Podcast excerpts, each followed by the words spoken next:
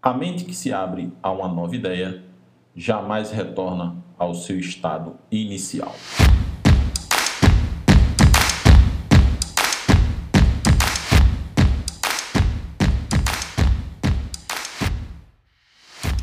Fala povo! E aí, beleza? Aqui é Adelino Santos falando e estamos iniciando aqui o Creativando Cast. Essa é mais uma iniciativa do Creative Lab Pernambuco de chegar mais próximo da sua comunidade e também atingir outras tantas comunidades, né? Por esse novo meio, a gente está buscando preencher uma lacuna que a gente tinha, enfim, era um desejo já antigo nosso, a gente já um dos projetos que a gente estava lá na mão era de fazer um podcast mesmo para nossa galera. E quando a gente começou esse projeto do Creative Lab Convida, é, ficou ele, ele foi pensado até que inicialmente como um podcast, mas começamos do jeito que dava, mente de startup faz com aquilo que tem na mão e depois a gente foi atrás da, dos recursos. Então, nesse primeiro momento, a gente vai trazer para vocês um resumo, um pedaço do nosso Creative Lab Convida. E depois a gente vai juntar, fazer o nosso Creativando Cast, um espaço único e exclusivo com conteúdo exclusivo dedicado para esse meio. Não perde essa oportunidade. Vem com a gente.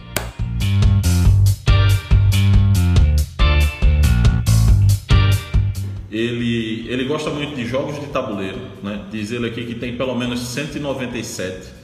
Também gosta, é, também foi pelo menos umas 37 vezes padrinho de casamento. É filho de mãe mineira, filho, filho de pai japonês. Começou um projeto maravilhoso no, no Capão Redondo, em São Paulo. É músico, gosta de cinema e teatro, né? Tá envolvido com isso aí, é sócio de empresas de de tecnologia e roteirista de cinema e teatro, autodidata em neurociência, teoria dos jogos, foi professor de inovação na FIA, na USP, é músico, cara, e ele tem muita coisa bacana para falar para gente né, sobre criatividade. Ele é fundador da Fábrica de Criatividade, esse negócio que ele botou aí, que ele, que ele vai falar para gente sobre o que é essa fábrica de criatividade, né? o que é que ela faz, como é que isso começou. Né? Só para vocês terem uma ideia, há uns 11 anos atrás, esse cara estava no show da Xuxa. Estava no show da Xuxa lá falando sobre esse, sobre esse projeto dele, mas é, eu não vou arrodear muito mais não. Vou chamar o Denilson Chicaco para falar aqui com a gente sobre o que é a fábrica da criatividade e como é que esse negócio, como é que a fábrica de criatividade, como é que a criatividade e a inovação transforma a vida das pessoas e como é que isso pode transformar a gente do ponto de vista da educação. Eu, eu não sei se eu fiz uma boa apresentação, né? Porque o cara é músico, o cara é, é, tem, coleciona jogos de tabuleiro, foi padrinho de casamento mais de 37 vezes, é, é muita história para contar. Né, História Sim. não falta, né? A parte não, mais legal não. da criatividade é que tem muita história diferente para contar. exatamente, exatamente, exatamente. A gente fica muito honrado é, em receber você aqui, né? De você abrir um pouquinho da, do espaço da sua agenda aí, que eu sei que você deve estar cheio de, de, de tarefas, cheio de coisa para vivenciar. É, e dar, esse, dar esse, esse, esse, esse tempo aqui, essa conversa com a gente. A gente vive somos, somos um, uma, um grupo de pessoas aqui em Pernambuco se organiza para falar sobre criatividade, para tratar sobre esse tema, buscar interagir com outros colegas. A gente começou se juntando aqui, é, o, o, grande mote é a criatividade, aí tem o Murilo Gan que, que te, proporcionou, tem o curso dele, e aí juntou, essa, juntou um monte dessa galera, e aí essa galera se organiza, se organiza aqui. A gente promoveu já alguns encontros de maneira online, encontros presenciais, encontros de técnicas, encontros para falar sobre, sobre a parte emocional, para ajudar a galera a resolver problemas deles, sempre com esse viés da criatividade e nesse, nesse ambiente daqui de, de, de Pernambuco, né? Você já teve aqui, pelo menos há dois anos atrás, no, no TEDx, né? Você fez uma, fez uma palestra no, no TEDx aqui falando sobre os cinco sentidos e, e eu achei é, maravilhoso, cara, maravilhoso, maravilhoso mesmo. mas é, fala um pouquinho mais de você e conta pra gente é, o que é a fábrica da criatividade para essa galera falar, porque muita gente precisa saber, ter, ter, ter conhecimento mesmo desse, desse, desse seu negócio. Há 11 anos esse cara estava lá no show da Xuxa com a, com a galera, até conversei com o Nando hoje, estava conversando com o Nando, ele disse, ah, eu estava lá naquele grupo que se apresentou lá e falando sobre, sobre as dificuldades que a, que a, que a fábrica estava enfrentando e que precisava de recurso. E hoje, e hoje a fábrica é um, é um negócio que está tá em grandes e grandes corporações, né? grandes corporações auxiliando grandes corporações aí. É, mas eu não vou, não vou. Essa, essa live aqui é mais para que você se mostre do que eu ficar fazendo a apresentação. O pessoal quer ouvir você. Bom, beleza. Primeiro, é, prazer, muito obrigado pelo convite, super legal. O Murilo Gan é um super parceiro nosso, eu conversei hoje, inclusive, com ele, estava trocando umas figurinhas, umas ideias uhum. legais. É, bom, a fábrica, contando aqui rapidamente, respondendo a sua pergunta, a fábrica é uma consultoria de inovação. Então, o que, que a gente faz? Basicamente, as empresas pagam para a gente ajudar elas a criarem coisas novas. Eu costumo brincar que a gente é uma consultoria de inovação que faz coisas malucas, rentáveis e disruptivas. É, e aí pode ser qualquer coisa, desde a criação de um produto, de um serviço, de um negócio, de um sistema.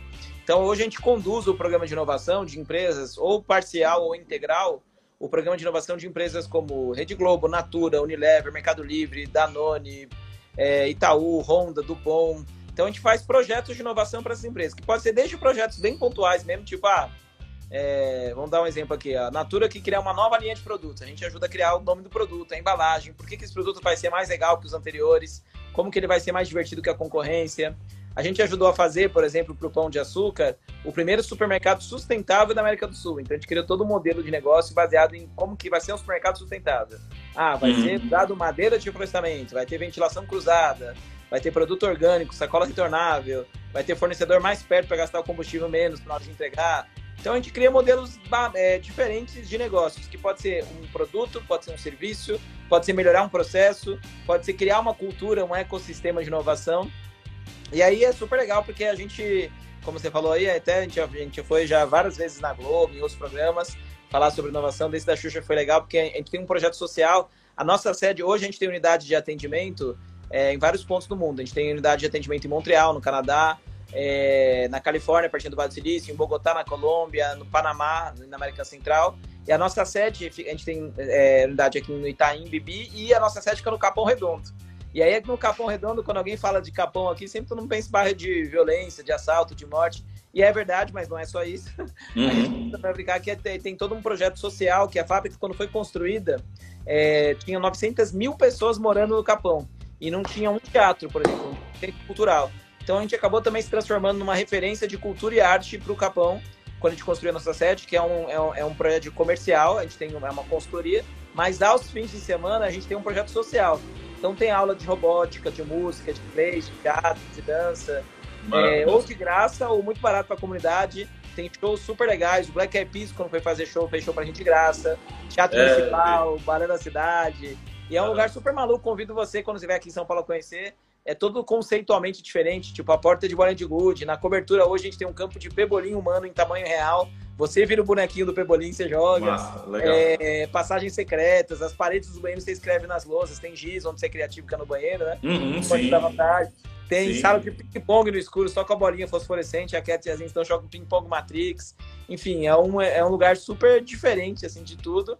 E a gente é, a gente é fã de Recife. A gente fez muitos projetos aí para o Sebrae, para várias empresas aí do Recife. Se tem um lugar que eu sou fã no Brasil, além de São Paulo, é Recife. Eu costumo falar que a Recife é, é, o, é, o, é o, nosso mundo aí, né? é massa, muito é, bom. Eu sou super fã. E agora, me conta, Denilson. Ah, eu esqueci de falar uma curiosidade para a galera aqui, né? Você, você, você confessou em, em, em um desses programas aí que, que já desde a quarta série que você, você fez uma redação lá e disse, não, né, na redação lá na quarta série, a professora, o que, que você quer ser quando crescer? E aí você disse, não, eu quero ser inventor. E também, é. e também, e também, também dividiu com a galera falando que, que é, essa sua criatividade começou também sendo estimulada pelos colegas, pelos colegas que pediam para você redigir os textos lá, cara, me ajuda aí a dar uma chavecada com a menina, mas faz, faz um texto legal, faz um texto legal. É, conta um pouquinho pra gente. Como é, que, como, é que, como é que isso começou? Como é que essa história de criatividade começou para você, né? Além dessas, desse, desse começo aí, na, já desde a quarta série, né? Ou até, até antes. É, e quem te inspirou? Quais foram suas, quais são suas fontes? É, quais são suas referências, né? Não, não, não necessariamente de inspiração, mas quais são as referências? Boa. Então, é, essa história de inovação é uma coisa curiosa, porque na minha vida eu sempre, sem, sem saber de forma oficial, eu sempre gostei desse assunto de forma empírica. Então, uhum. você falou assim, então toda vez que tinha um projeto, tinha uma vez, eu sempre eu conto essa história, teve uma vez na minha escola, sei lá, quinta série, eu não lembro que série que era, mas era ou primário, quarta série, ou era começo do ginásio. É, eu gostava muito de esporte, né? Então, só que na, na, minha escola não tinha quadro coberto, então se chovia a gente não jogava bola. E aí eu fui lá falar com o diretor, pô, diretor, dá um jeito de cobrir essa quadra. Ele falou, cara, a gente não tem dinheiro. Eu falei, então o que, que a gente faz? Ele falou, ah, se quiser criar alguma coisa. Aí eu criei uma campanha, na quarta série, se não me engano, para conseguir cobrir a quadra. Eu mobilizei a escola inteira. A escola tinha 3 mil alunos e a gente conseguiu cobrir a quadra. A gente fez uma campanha em três meses, super criativa, assim, tipo, é, mostrando vídeos de, é, de pessoas que jogavam, mostrando as histórias que, de, de, amizade que foram feitas na quadra, de como que essas histórias uhum. podiam ser ampliadas. E aí foi super legal. E aí, toda vez que tinha alguma coisa diferente na escola, é, todo mundo me pedia. Então, essa coisa do chaveco, tem uma história engraçada sobre essa coisa do chaveco, porque vários amigos meus falaram, pô, Denilson, é, eu tô afim de tal menina, mas eu não sei como chegar, eu tô tímido. Daí eu sempre fui mais cara de pau, então eu dava o manual. E aí foi a parte mais engraçada para mim disso, foi quando já adulto aí, eu devia ter uns, sei lá, 19, 20 anos, a, a minha atual esposa era minha amiga, era minha amiga faz muito tempo, acho que tinha até, uhum. não, eu tinha mais, mais idade, mas enfim, ela me ligou uma vez, ela estava numa viagem de 19 horas de ônibus para um lugar, e eu era só amigo dela, a gente tinha um grupo de Sim. amizade comum, e aí ela me ligou, é, mandou uma mensagem, aliás, falou assim, cara, eu tô aqui num ônibus, e eu gostei muito do menino que tá aqui na frente. você tem, você que é o cara criativo, me manda aí alguns chavecos para chavecar uma pessoa no ônibus. E outro dia a gente tava revisando os arquivos no meu celular e depois eu casei com ela, né? É, é, na época a gente era só amigo. E eu mandei para ela um arquivo com 14 chavecos para você chavecar uma pessoa no ônibus. E eu achei esse arquivo depois, foi massa, porque, pô, como que, né? A gente... E aí, então, acho que isso fazia parte do, do desde, desde sempre, assim, né? Só que daí, uhum. como que, perguntando sobre as referências, como que isso mudou para uma coisa profissional? É, eu sempre gostei de fazer coisas diferentes. Então, eu gostava de esporte, eu era música, eu estudei música desde muito cedo. Eu estudei computação, minha formação em tecnologia da computação. Uhum. E aí, é, juntando esses mundos, eu tinha uma empresa de tecnologia. Eu fui a primeira empresa a trazer câmeras via internet para as pessoas monitorarem shopping center. Todos os shoppings de São Paulo, se tiver câmera, fui eu que instalei, a minha empresa que instalou. Então, a gente foi a primeira empresa a trazer isso. E hum, além da empresa de tecnologia, eu tinha uma escola de música. E aí, dentro desse processo, todo mundo que tinha ideia, sei lá, um amigo tinha um, uma barbearia, um amigo tinha uma escola, todo mundo me pedia ideia sempre. E uma vez um amigo meu me pediu uma ideia para ajudar a conseguir ter mais alunos numa escola. Ele abriu uma aula de reforço escolar. E aí eu dei algumas ideias e fez bombar a escola dele. Aí ele falou, cara, eu acho que as pessoas pagariam por isso. Por que você não faz isso no negócio? Eu falei, boa ideia, pode me pagar. E aí o cara me pagou, eu até lembro, até, eu sempre conto que eu ganhei 500 reais, meu, foi o meu primeiro cachê. E aí eu comecei a falar, cara, eu acho que as pessoas pagariam por ter ideia. Aí eu comecei a estudar. Para mim, a minha maior referência chama IDEO, é uma empresa americana que tem um processo de inovação super bem formatado. Tem uma, uma outra referência para mim que é a fábrica da Benetton, que é uma fábrica que vai um monte de artistas de vários lugares lá, lá, lá, lá na Itália e aí cria um projeto super diferente de inovação. E aí juntou, é, eu gostei sempre de, de, de ler muito. Eu, eu, lia quando criança, realmente tinha que mandar parar de ler e falar, vai jogar bola. Eu li um livro, na média, eu lia um livro a cada dois dias durante a minha infância e adolescência inteira. Então acho que eu conheço poucas pessoas que leram tanto quanto eu, assim, de leitura mesmo. E leitura ruim, leitura boa, leitura de tudo que é tipo, desde Sim, de, é inputs, né? Até é. e aí é essa coisa de ler, então, e aí eu sempre gostei de, de, de autores. Eu tenho, eu sou muito fã do cara que escreveu um, um livro chamado Um Toque na Cuca, que é Roger Von Asch, que foi o que me foi um dos livros que me motivou a criar um processo de inovação formal. E acho que essas foram as minhas referências principais para o começo da carreira. Massa, Mas as diferenças mesmo foi acho que as pessoas me pedindo ideia, porque isso acabou gerando a demanda para o meu negócio, né? E aí eu comecei a formatar. É, mas aí você fala, você, você diz, você disse que você já tinha isso, né? Embutido e tal, não sei o quê. E aí tem um, a gente sabe, tem um, tem um monte de gente que pensa, ah, mas ele já nasceu com esse dom. Criatividade é dom? Cara, eu tenho certeza que não. É, eu acho que tem uma predisposição. Então, se você foi criado num ambiente que te permitiu é, falar as suas ideias sem, muitas, sem, sem, sem ser criticado, que você foi estimulado de várias formas com seus sentidos, por exemplo.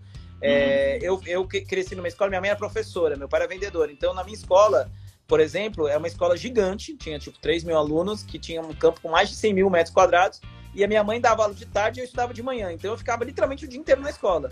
E aí eu fazia várias atividades, desde estudar música, participar do coral, participar do, do escoteiros. É, então eu fazia muitas atividades e acho que isso acabou me estimulando a fazer coisas diferentes.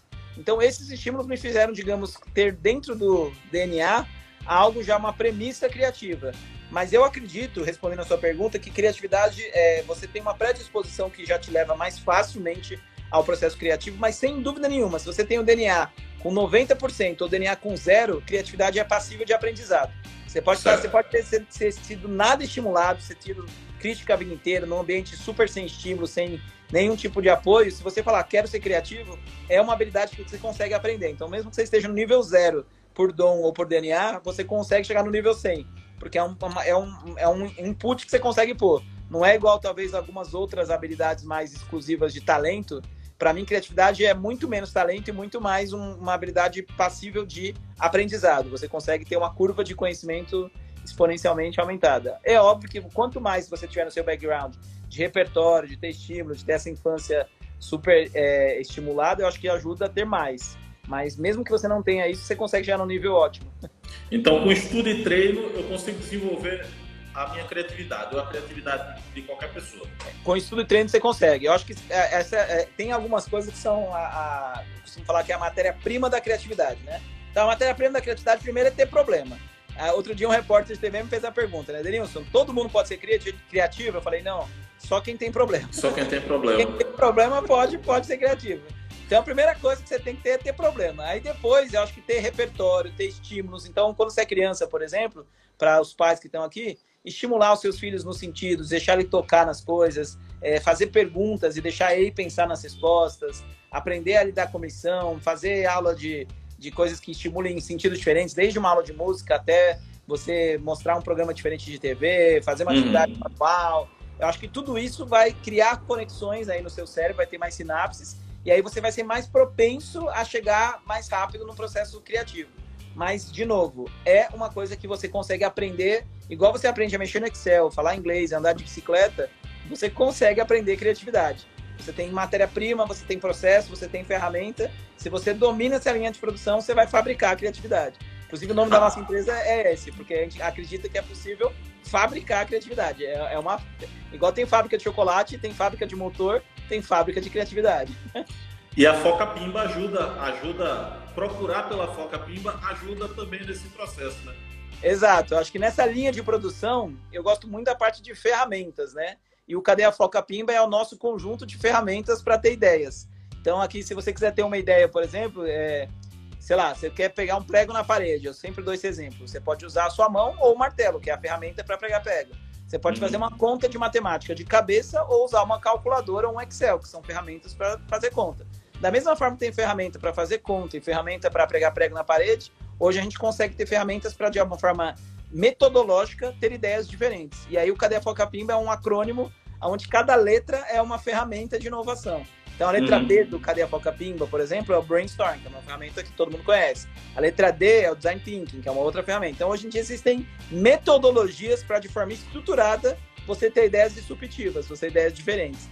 E aí eu, eu gosto muito dessa parte de ferramenta. É, para mim é a parte que eu sou mais fascinado de aprender ferramenta. É, a gente, a, o Creative Lab, a partir de amanhã, amanhã e, amanhã e sábado, é, é, Denilson, a gente está promovendo o, o CONED. O CONED é um, são, é, é, são conversas online sobre educação disruptiva né, sobre esse processo de educação. A gente vai falar amanhã à noite, a gente vai falar sobre, sobre criatividade. A gente vai instigar, começar instigando as pessoas a falar sobre criatividade.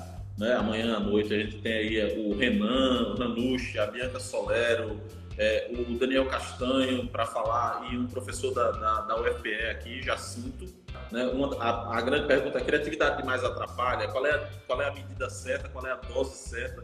dessa história, até onde a gente vai, enfim, tratar, tratar sobre, essa, sobre esse tema e, e discutir sobre esse tema com, com as pessoas, sempre o, o, o, viés do encontro, da, da conversa, é falar sobre, sobre educação. Né? E aí eu, tra eu trazer, uma, trazer uma, uma pergunta aqui para você, é o seguinte, é, é, possível, é possível usar a criatividade e inovar na educação formal, na educação atual, nesse modelo de educação que a gente tem aqui? Como é que você vê essa história? Cara, para mim, é, é uma, assim, respondendo de forma genérica primeiro, a criatividade serve em qualquer. Não existe área onde a criatividade não tenha sentido. Então, é, uhum. pode ser na educação formal, pode ser no lidar com as atividades da sua casa, pode ser dirigindo um carro, pode ser qualquer, qualquer atividade humana, a criatividade faz sentido. Então, respondendo de forma genérica a sua pergunta, sim, não, não existe limite para o processo criativo.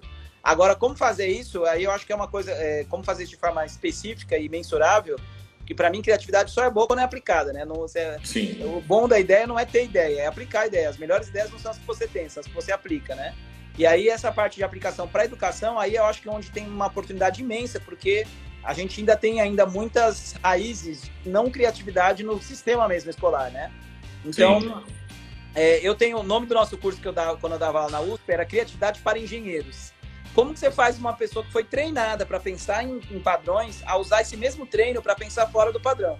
Para usar hum. padrão para pensar fora do padrão. Aí eu até brinco, depois o nome do curso mudou para como ganhar o dobro da pessoa que trabalha do meu lado. A gente achou mais comercial esse nome. né? Como você consegue fazer coisas que ninguém está fazendo e ganhar diferenciação. Então, para mim, a primeira coisa é você entender que existem padrões, que dá para ensinar. Então, isso vale para educação, isso vale para criatividade. Quando você junta esses dois, é super legal. Então, criatividade não é um negócio, vamos lá, abraçar, vamos ser felizes, vamos fazer bagunça. Isso também faz parte, mas de uma forma organizada, estruturada, o resultado é muito melhor.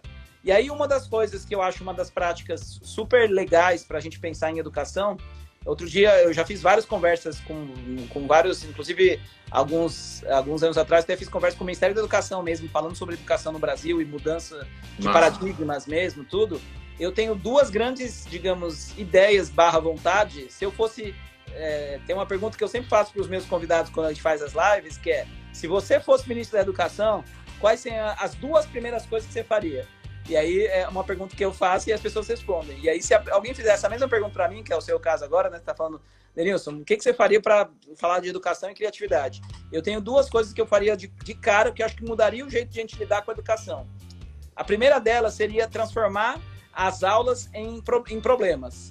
Então, todo certo. mundo começa com um problema. Então, tipo, é, ensinar problema para criança desde cedo ia ser uma das coisas mais legais na escola. Então, imagina que chega, legal, você chega lá na quinta série, vai, você tá naquela aula que você começa a ter vários professores, e aí a professora chega e fala, pessoal, hoje vamos ter uma aula. Em vez de ter aula de português, de matemática, geografia, uma das aulas vai ser aula de problema. Então, a primeira coisa, pessoal, fale um problema que você tem, qualquer problema. Aí o menino fala, ah, o meu problema é que eu tô gostando daquela menina aí, eu queria saber como que eu faço para chegar mais perto dela. Aí o outro fala, ah, meu problema é que meu pai discute muito com a minha mãe. Ah, meu problema é que eu não tenho dinheiro pro lanche. Qualquer problema, a pessoa aprende que é um problema. E aí certo. a fala assim, agora imagina que você é um super-herói e você tem recursos ilimitados para resolver esse problema. Faz de conta que eu vou te dar um superpoder. Aí já fala sobre cultura pop e tal, né? Qual poder que você teria? Então, por exemplo, fazendo aqui com você, se você escolhesse um poder, qual que você, qual que você escolheria? Cara, é, é que meu, meu, meu super-herói favorito é o Batman, né? Que ele não tem um super Não tem um superpoder. Super ele, é, ele é rico e tem o, a, o cinturão lá de utilidades, né? De utilidades, né? Aquele. Mas é, eu, eu diria o seguinte, ó. Se eu fosse um, um super-herói, um super-herói que eu tenho assistido ultimamente, eu seria o Flash. Eu gosto da, da, da história de, de, fazer as coisas rápidas e. Super velocidade. E, no mundo de é, hoje ia ser uma habilidade ótima, né? E aí você, aí a professora falaria igual eu tô fazendo com você aqui. Aí fala, cara, olha, aí já seria uma discussão super legal, cada um falar do superpoder e tal. Aí fala, então agora imagina que se você tem superpoder, faz de conta que você ganhou esse superpoder, você tem, a partir de agora você tem. Como que você usa esse poder para resolver aquele problema que você falou que você tinha no começo da aula? E aí Nossa. a pessoa começa a criar soluções e ela percebe que o problema é dela e que a solução também é dela. Que ela depois não vai ficar reclamando que alguém não pensou uma solução. É ela que pode pensar na solução. Não precisa do pai, da mãe necessariamente, ou do professor, ou do governo, ou do chefe para propor soluções. Você pode propor soluções. Só que você entende que o problema é seu. Quando a pessoa uhum. não entende que o problema é dela e ela não coloca num papel um problema, ela começa a achar que o problema é de outra pessoa. Alguém vai ter que resolver isso que não sou eu. E aí eu acho que isso seria uma coisa que mudaria o jeito da criança pensar a partir de um problema dela. e isso mudaria todo é, é, é o escalonamento do cérebro. Eu acho que para mim seria um, um, upgrade de cérebro na cultura mesmo, da educação. Então, é, para mim, essa seria a minha primeira medida. E aí eu já até bolei a, a, a aula inaugural de poderes, levar umas capas, levar umas brincadeiras para fazer com as crianças tal. E aí a pessoa perceber que é isso, que ela tem um poder que ela pode usar, necessariamente não é um superpoder da super velocidade, lemente, mas ela tem poder de achar respostas. E esse poder todo mundo tem, é um potinho de superpoder que está disponível para todo mundo. Você tem que aprender como pegar e começar a tomar ele todos os dias. Então, acho que essa seria a minha, a minha primeira ação falando de educação.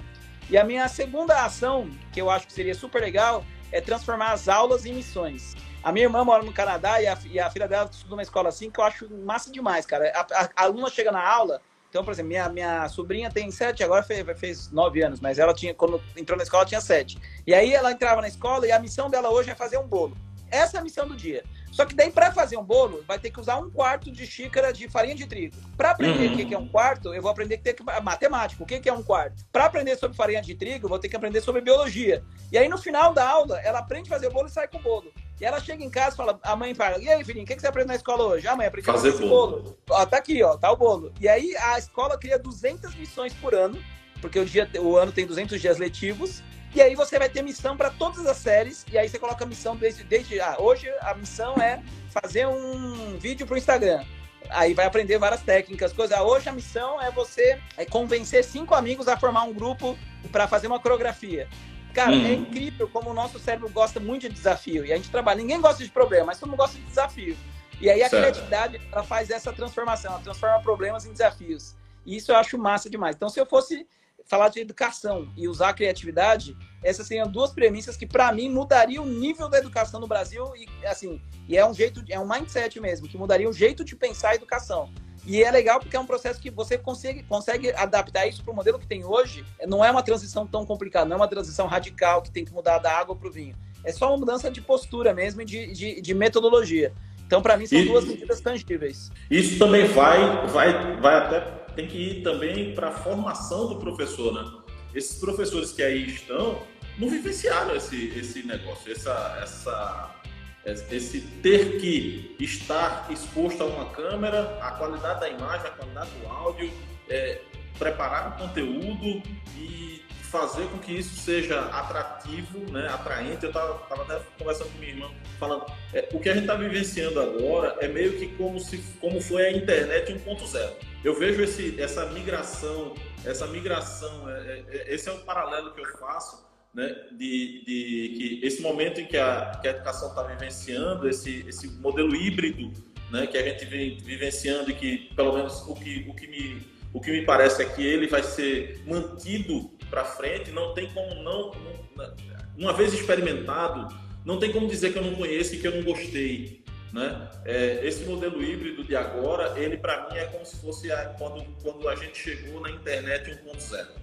É uma excelente analogia. Eu gosto muito dessa, assim, dessa frase que você falou, que você tem que experimentar. Tem um, um colaborador, um, um, dos nossos consultores que trabalha, ele fala uma frase que a gente até falou que é uma frase famosa de filósofo, que é ele, que é uma vez sentido, verdadeiro é. Você pode uhum. ser o melhor cara do mundo, o melhor orador do mundo. Você vai descrever um chocolate. Você pode falar das qualidades, pode falar dos sabores, da textura, você pode falar do aroma, do texto, é, de tudo. Não vai ter como você explicar o chocolate se uma pessoa não experimentar. Por mais que explique, a pessoa só vai entender de fato o chocolate quando ela experimenta. Então, nessa fase que você falou do professor, ele tem que experimentar. Então, por exemplo, imagina que legal, que desafio do caramba. Pegar, por exemplo, uma aula que você tem, sei lá, você pega a aula, você vai ser um professor de qualquer coisa. Fala, fala uma matéria aí. Fala uma Geografia. Matéria Geografia. Aí você vai pegar lá a matéria de vamos aprender sobre o mapa do mundo. Só que agora você vai ter que transformar, em vez de aprender o mapa do mundo, você vai ter que ter, transformar a sua aula numa missão. E aí, certo. qual que é a missão? Você vai ter que, pô, você vai ter que usar a criatividade na prática, você vai ter que experimentar para transformá-la numa missão. Aí você pode falar a missão, a missão, por exemplo, é vamos fazer o seguinte: vamos fazer uma aula aqui jogando War, aquele jogo de tabuleiro. Põe todo mundo dentro do tabuleiro e fala: ó, você é Argentina, você é Índia, você é, é Moscou, você é Austrália. E aí faz um War num tabuleiro no tamanho real na sala e fala: nossa missão hoje é jogar o War, é fazer uma guerra aqui. Pô, as pessoas vão ter que aprender, porque o mapa vai ter desenhado no chão, as pessoas vai, a, cada um vai ser representante de cada país. Do caramba essa aula, acabei de pensar agora, mas seria uma aula que eu gostaria de, como aluno, ter participado. E eu, como professor, mais ainda eu gostaria de bolar uma aula dessa, em vez de aquela aula chata, ah, gente, aqui fica o Brasil, aqui fica a Austrália, aqui... Pô, é chato, tá ligado? Agora, você fazer uma aula legal é uma, é uma missão. Você transformar projetos em missão seu faz você ter motivação, inclusive, para fazer com tesão, fazer com vontade. E isso, para mim, muda o mundo, entendeu? Você de, conseguir dar missão para a pessoa que, é, que ela fique com, com brilho no olho de fazer, com, com tesão mesmo, com vontade de falar, cara, vou, vou arrasar. Imagina um professor que bola uma aula dessa se o professor não fica com expectativa de dar aula no dia seguinte. Na eu, próxima, eu, cara, eu, a próxima tem que bombar, não, vai ser melhor. Se, se eu montar uma aula dessa, eu vou ficar ansioso, igual se eu tivesse indo pro Play Center no outro dia. E isso, quem, que professor que fica ansioso para dar aula no dia seguinte? Então, isso acho que mudaria é, é, a, a, cultura mesmo, tanto do aluno como do professor. Então, acho que isso é, é animal para transformar coisas em missão. O Rodrigo é, até falou aqui, eu gostei do, do, do Rodrigo aqui, que ele falou uma frase bonita. O brasileiro ia desenrolar bastante, pois somos criativos. Afinal de contas, viver como vivemos não é para qualquer um. O brasileiro não. já tem um viés criativo para resolver os problemas. Então, é, usar esse viés que hoje não está estruturado, não está organizado, organizar e trazer isso até via governo, por exemplo, ou via um projeto de educação, eu acho que é uma, uma boa saída para a gente dar um upgrade no Brasil.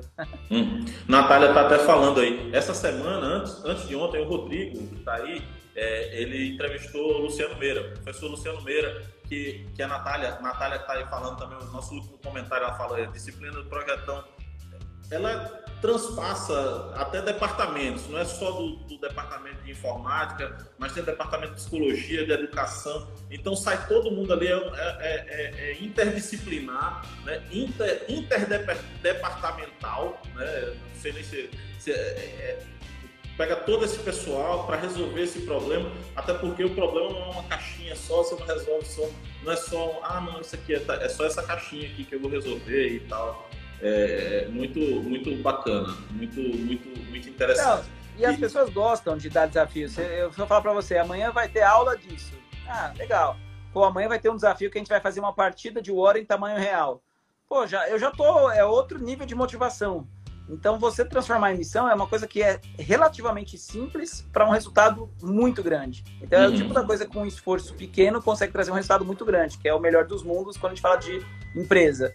E aí dá para aplicar para educação, dá para aplicar para a vida. Eu tenho, a gente tem um desafio aqui de criatividade aqui na fábrica. Tem um funcionário que começou faz um mês um desafio de a cada semana fazer uma atividade muito diferente para os filhos dele. Cara, cada, uhum. dia, cada dia ele traz uma atividade mais divertida. Ele fez uma festa junina super legal com atividades. Ele, depois ele fez um dia de pipoca, fez um, até um caixa para você comprar o ticket de cinema mesmo da, da do, do, filho. Aí outro dia é, é muito legal. Tem atividade, fazer um mapa do tesouro na sua casa com, com uma caneta invisível, com ah, negra. Eu, Cara, acho que eu vi, eu vi, eu vi, eu vi, eu vi, eu vi isso aí. Eu vi, eu vi, eu vi. É, é divertido demais, é, é divertido. divertido. Nosso cérebro, nosso cérebro tem prazer em fazer. A área do cérebro, inclusive, responsável pela criatividade, é a mesma área do cérebro responsável pelo orgasmo. Nosso cérebro tem prazer. Então, a gente pensa, muitas vezes a gente associa a criatividade a uma coisa que dá trabalho. E geralmente trabalho é uma coisa que ninguém quer. Trabalho uhum. é uma uhum. coisa que não, é, não parece prazeroso, né? Ninguém certo. trabalha por prazer. Só que ao contrário, criatividade dá prazer, é físico, é químico. Acontece uma reação de prazer no seu cérebro. É fazer sexo, comer chocolate e ter uma ideia, tá no mesmo, no mesmo balaio ali. E aí, é. quando você entende que isso é legal, você começa a falar, cara, não é trabalho, é felicidade. E aí você começa a fazer isso como uma, uma, uma prática de vida e não só como uma coisa que você tem que ganhar um salário no final do mês. E acho que isso muda também o processo. Muito, muito, muito, muito bom. É, como consultoria, é, é, Denilson, o, a, a, fábrica já foi convidada por, por alguma instituição de ensino para vir fazer toda essa, essa, essa revolução. Né? Algum tempo atrás eu li um outro cara, uma, uma escola que, que tem, um, tem um negócio que eu acho muito bacana também, é a do, do Ricardo Semler, da Lumiar.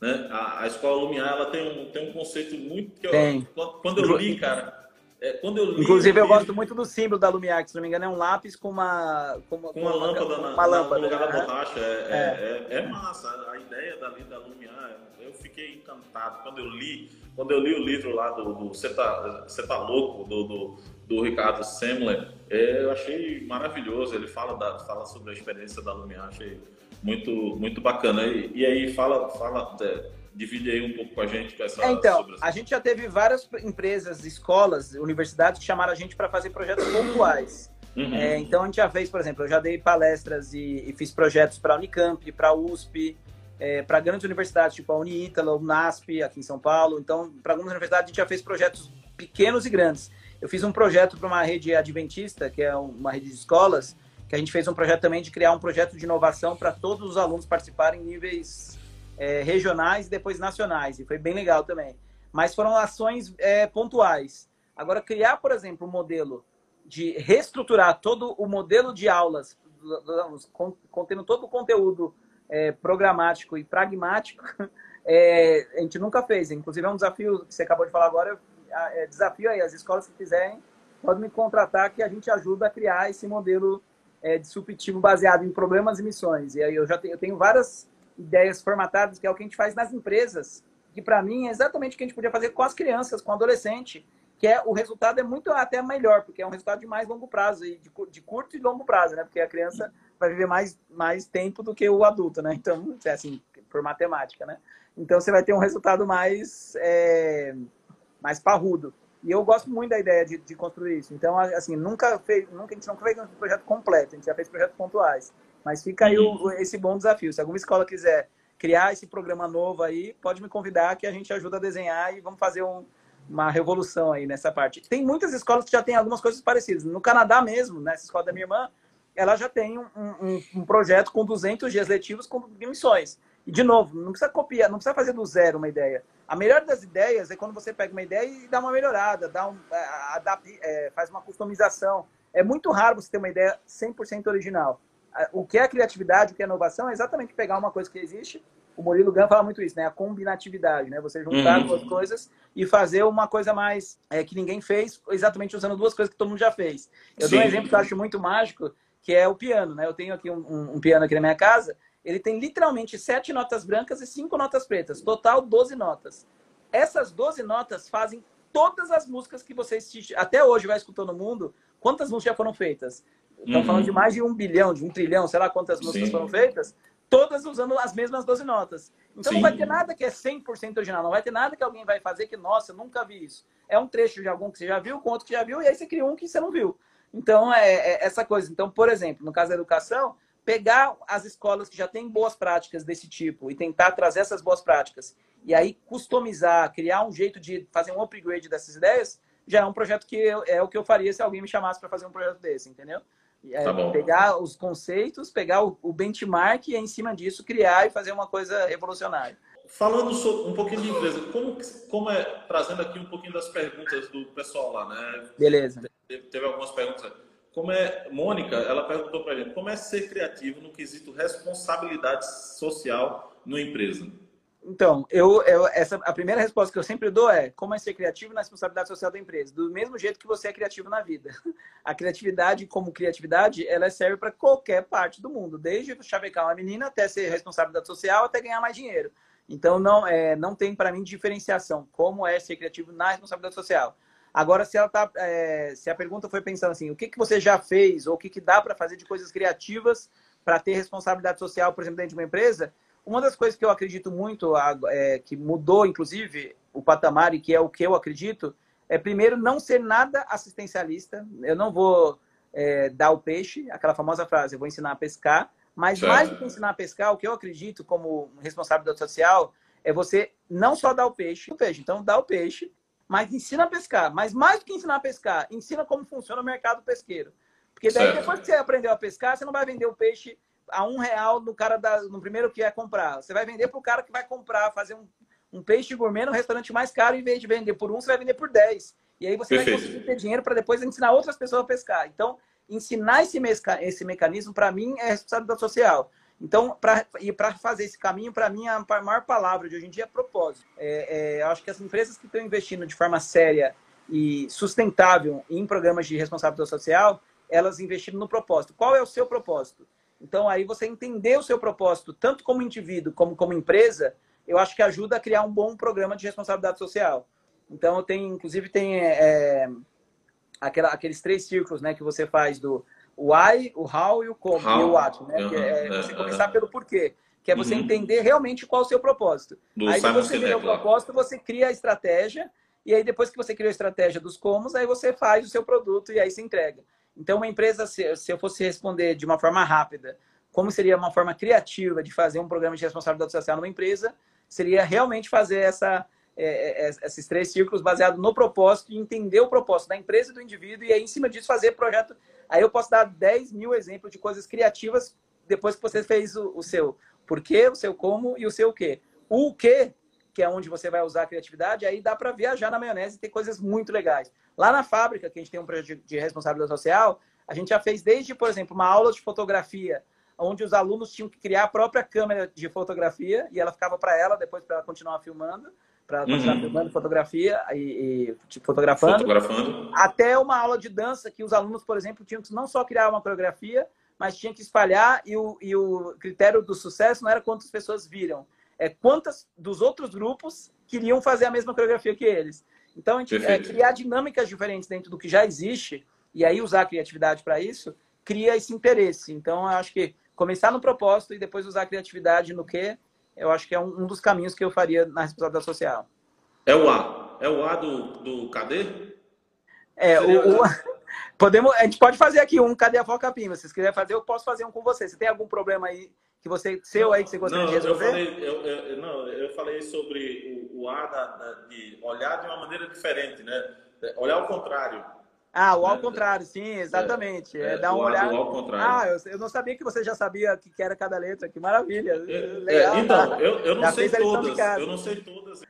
Mas eu vi umas dicas lá, já tem dicas falando sobre o C, do, do croqui, do, croqui. do, A, do ao contrário. É, o ao então... contrário é uma das minhas favoritas. Você pensar uma coisa que existia e dar uma premissa totalmente invertida, faz o seu cérebro enxergar coisas que você não enxergava quando você estava olhando só de um jeito. E aí uhum. você amplia os seus horizontes para achar respostas novas. É muito ah, legal. Maravilhoso.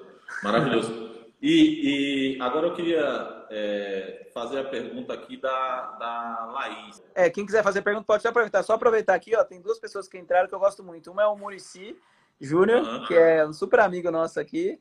É, e ele tem, um, ele tem um projeto de esporte animal que ele ensina de um jeito criativo futebol para garotada em escola. E uma pessoa que eu não vejo faz muito tempo, que não sei se ainda está aqui, que é a Dani Tudor, que estudou comigo. A Dani era a minha maior competidora para ver quem era o melhor aluno da classe, desde a primeira série até, sei lá, até a quarta série. A Dani, a gente sempre estava quem era o. o, o uh, tinha um concurso na minha escola que era Rei e Rainha da Matemática.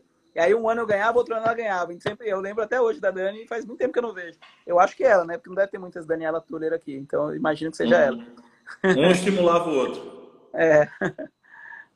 Ah, sim, é, peguei a, a, pergunta aqui. É, como é que você daria um treinamento de criatividade e inteligência emocional para alunos de escola pública no meio dessa, dessa pandemia? Traz, tem pessoas aqui, estão aqui que não acredito que não conseguiram ver a resposta. Eu postei sua resposta né, no, no, no, no stories da gente aqui. Você respondeu de bate pronto, sim. E, e eu queria que você falasse um pouco desse, dessa, dessa história. É, então, aqui na fábrica, a gente tem um modelo de treinamento que todos os nossos treinamentos têm que passar por esse trinômio que a gente fala. É o trinômio da excelência num treinamento.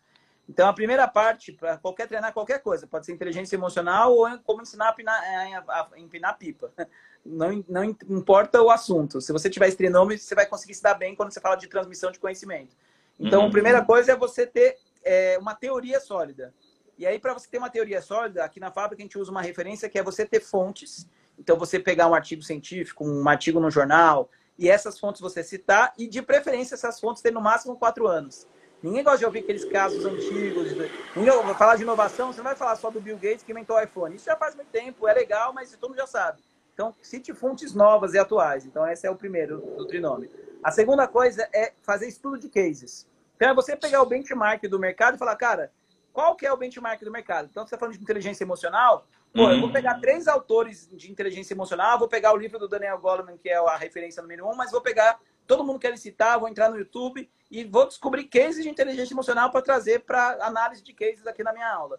Então, análise de cases para mim é um lugar que você aprende muito usando a experiência dos outros. E é uma coisa que tem disponível hoje. A internet tem cases e também a gente usa a referência de cases atuais. E a Perfeito. terceira parte, que é uma, um pouco mais complicada, mas que é imprescindível, que na fábrica, inclusive, é, dos três pilares é o mais importante, é criar uma experiência. Ninguém gosta de aprender ouvindo. As pessoas gostam de aprender fazendo, pôr a mão na massa. Então, a gente aqui na fábrica, tudo que a gente faz, a gente cria dinâmica. Ou é uma dinâmica de experimentação, ou é uma dinâmica de sentidos, tato, olfato, visão, paladar, audição, ou é uma dinâmica igual a gente fez agora do Cadê a Foca Pimba. Vamos pensar ao contrário. Fala aí, fala uma coisa que você faria ao contrário. E aí começar a fazer ao vivo com a pessoa. Então, essa coisa da interação é muito importante. Só que você não faz isso sem querer. Você tem que fazer uhum. isso por querer e programando. Então, certo. você vai programar uma aula, você pensa assim, bom, eu vou, eu consegui aqui minhas cinco fontes atuais, eu tenho três cases de estudo e eu vou criar pelo menos uma ou duas dinâmicas que as pessoas vão exercer isso aqui. Então, fazendo isso, qualquer aula funciona, inclusive para inteligência emocional. Para inteligência emocional, inclusive, eu, a gente aqui na fábrica tem uma aula de inteligência emocional, quando a gente fala das habilidades do futuro. E aí, uma das coisas que eu faço, uma das dinâmicas, já para dar bem um exemplo empírico e prático aí para a pessoa, é, é, criar situações que eu, eu conto uma história, que é uma situação que a pessoa vai ter uma raiva, ela vai ter raiva do cara. Então, eu conto uma história super assim: ah, a pessoa foi, de repente, sei lá, um ladrão pegou e roubou e levou a pessoa. E a pessoa vai ter muita raiva. Aí eu falo assim: agora pega esse sentimento que você está aí. E agora eu vou pedir para você tomar uma decisão da sua vida. Você concorda que você não vai ter uma inteligência emocional para talvez, talvez tomar a melhor decisão? E aí eu falo: o que, que um sábio faria no seu lugar? Ele conseguiria sair desse, desse sentimento de ódio barra ruindade que você está dentro para um sentimento de, de sapiência. E aí a gente uhum. trabalha um pouco com isso, que é um exercício dinâmico que as pessoas todas fazem ao mesmo tempo. E aí a gente vai, a gente divide em duplas, tal. Então, pensar em dinâmicas é uma das coisas divertidas também do processo, mas ter essa parte de experimentação eu acho muito importante numa aula de qualquer coisa, inclusive de inteligência emocional. Maravilhoso. Tem, tem, quando, quando você chega, tá, aqui fazendo uma perguntinha de, de, de, de, bastidor, meio que de bastidor, né? Mas enfim, quando você chega na, nas empresas, né? Quando fala assim, ó, é, dentro das empresas, o cara que é muito criativo, ele fica, ele, ele fica meio considerado uma persona não grata nessas empresas, em algumas empresas assim ou não? Então, essa é chega, você... uma pergunta boa. Antigamente, eu acho que já tinha alguns casos isolados que eram assim, porque exatamente o cara da criatividade é o cara que vai propor uma coisa que vai sair da zona de conforto, é o cara que parece que quer aparecer, né? Porque ah, o cara que trouxe uma ideia, ele está querendo aparecer. O que eu percebo hoje em dia é que isso em empresas muito tradicionais, talvez isso ainda existe em pequena escala, mas mesmo as empresas tradicionais, principalmente as empresas novas, perceberam que isso é completamente anti-lucro. E se uma empresa, o motivo no capitalismo que a gente vive, o objetivo maior de uma empresa é lucro. Se você tem uma pessoa que dá ideia e essa pessoa é de alguma forma tolhida ou é, não valorizada, você perde um valor da empresa. Então, hoje eu sinto que é, é já reverteu esse estigma. As pessoas querem uma pessoa criativa, querem uma pessoa que contribua com ideias. Aí, obviamente, faz isso de um jeito organizado, que às vezes é uma pessoa muito criativa também acaba sendo uma pessoa que toma muita palavra para ela e acaba não escutando as outras. E tem muitas ideias que vêm de pessoas tímidas, muitas ideias brilhantes que vêm de pessoas que não são tão expansivas. Então, hum. você criar um sistema para que as duas pessoas tenham voz e que você consiga pegar qualquer perfil e escutar a voz dessas, da, e as ideias dessas pessoas, acho que é um processo que o RH e a estrutura da empresa precisa é, ficar atenta com isso. Mas ter uma pessoa criativa, respondendo a sua pergunta, eu hoje acho que isso é valorizado. Aliás, é muito valorizado. Tem uma pesquisa no LinkedIn que saiu do ano passado, não sei se você viu, que eles mapearam as 50 mil habilidades que as, os empregadores mais buscam no LinkedIn. A habilidade uhum. número um, de mais de 50 mil, eu nem sabia que tinha tanta habilidade assim no mundo, a habilidade número um foi criatividade. Então, é uma coisa que as empresas estão valorizando muito. No passado, era uma coisa assim, ah, legal, se tiver, ótimo, se não tiver, também tá tudo bem. Hoje em dia, não. É uma claramente um skill valorizado. Valorizado no sentido real da palavra, criar valor. Então, uhum. como, como a Natália falou aí, criativo com espírito colaborativo, né? É, aí é o melhor dos mundos. Eu gosto, é, o criativo é bom, mesmo quando ele não tem espírito colaborativo, ele já é bem visto. Agora, certo. o melhor dos mundos, se você conseguir um criativo com um espírito colaborativo, aí você tem uma, uma um diamante bruto aí, um diamante é, pronto para ser para fazer ganhar muito dinheiro, então para fazer ganhar muito sucesso, muito resultado. Então, é, eu acho que isso é uma habilidade também que todo criativo tem que desenvolver, aprender a colaborar, aprender a trabalhar em equipe. Você pegar o gráfico de patente nos Estados Unidos, antigamente as ideias eram feitas por um indivíduo sozinho. Você pegar o gráfico de patente nos Estados Unidos a partir dos anos 2000, você precisa de colaboração. Você não consegue mais criar sozinho, você precisa ter gente te ajudando, equipes, e aí trabalhar em equipe é uma das habilidades do, do, do, futuro, né? Que você tem que aprender a trabalhar com criatividade e em equipe. Então, acho que aí você é, tem uma é, coisa... É uma, habilidade, é uma habilidade extremamente desejada no presente já, né? Se, Exato. No futuro é que não tem, não tem outro jeito. Sim. É. Ó, deixa eu só falar uma coisa importante, que eu acho que a gente começou aqui às 19, vai dar 3 minutos e vai encerrar, porque o Instagram ele corta depois de uma hora, tá? Só para te avisar aí. Ah, perfeito. Aí, então, é... é cara, em, em resumo, então, para concluir, o que, que você traria de mensagem final para essa galera falando sobre criatividade e educação, Denilson? Então, acho que se eu é, primeiro trazer o resumo mesmo, que é desafio vocês a criarem um projeto. Eu até queria falar com várias. Eu, eu tô com esse projeto faz muito tempo de falar com, com empresários e com o governo para pensar em redesenhar a educação baseada nessas duas premissas: uhum. de colocar problemas no papel. Tem inclusive uma metodologia de Harvard super bacana que chama Como Aprender a Estruturar um Problema. E tem 19 perguntas que você tem que responder antes de ter um problema estruturado. Então, Nossa. aprender isso de forma científica, acho que é uma coisa super legal. E a segunda é transformar qualquer coisa em desafio. As pessoas, é, ninguém gosta de problema. Transformar problemas em desafios e desafios em criatividade, para mim, é a minha frase-chave para isso. Então, acho que essas são duas mensagens finais. Inclusive, uma pessoa perguntou: criatividade na área pública, como que faz? Eu acabei de fazer um projeto agora para o TSJ, para o Tribunal Superior de, de Trabalho, para o TST, e é um desafio maior ainda, porque já tem muitas coisas engessadas, mas acho que é onde mais tem oportunidade, porque tem dinheiro para fazer em escala. E aí, qualquer coisa em escala é melhor do que coisas menores, né? Então, acho uhum. que aqui uhum. temos um bom desafio que não dá tempo de entrar na profundidade agora aqui para a pessoa que perguntou, é, mas eu acho que tem uma oportunidade. Rodrigo que perguntou. Mas eu acho que é. tem uma é. oportunidade imensa para criar criatividade na área pública. Mas para a educação, eu acho que eu daria essas duas mensagens. Faça um esforço de você pegar a sua aula, ou se você é professor, e ter, transforma num problema e dá um desafio para os alunos fazerem como se fosse uma missão. Isso acho que vai mudar o mindset de, de criatividade para todo o resto do processo. Então, essa é a minha mensagem sobre educação e criatividade.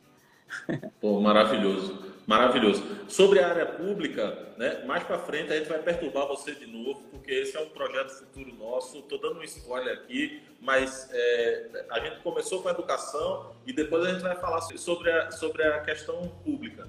Mas eu Pô. queria agradecer em nome do pessoal do, do Creative Lab. Foi maravilhoso ter, ter esse, esse momento aqui com você, esse conhecimento, toda essa esse, esse vasto informação que você trouxe de exemplos, de, de, de inspiração mesmo, de, de, de mostrar para as pessoas o, o, o, que é possível de ser feito, de que não precisa necessariamente é, do capão redondo sai coisa muito boa, né? Não é só não é, a galera lá no capão redondo não é só violência não, cara, tem muita coisa boa, tem coisa maravilhosa que sai daí e vai para o resto do mundo, se expandiu e está em vários continentes isso é massa. Então, é, é, a, é, uma, é a evidência de que qualquer pessoa pode, de qualquer lugar do mundo, basta vontade, estudo e treino. Estudo e treino. Boa. Basta vontade. Acho, acho que isso é, é, animal. Se você e é legal porque isso dá protagonismo, né? Você não precisa de ter nascido com dom nem ter uma capa de super-herói. Você consegue ter com o que você simplesmente querendo. Então acho que é, isso é legal porque dá, dá acesso a todo mundo, né? É uma coisa acessível. Então, valeu, pessoal. Foi um prazer. Obrigado aí, todo mundo aqui. O pessoal aí falando de Recife, depois vem para a pandemia. Pô, é, Laís e o resto do pessoal, Recife aqui também, a gente é, realmente a gente é fã. Aqui na fábrica a gente até brinca, a gente não pode nem falar isso, porque o pessoal dos outros estados ficam com, quando a gente vai para os outros, ah, você falou Recife, é. Mas Recife realmente é o nosso cantinho do coração aí né, no, no Brasil. Beleza. Obrigado aí. Obrigadão. Gratidão mesmo. Valeu. Vou tirar uma Show. foto oficial aqui só pra gente registrar Opa, aqui, cara. Vamos tirar genial. Foto.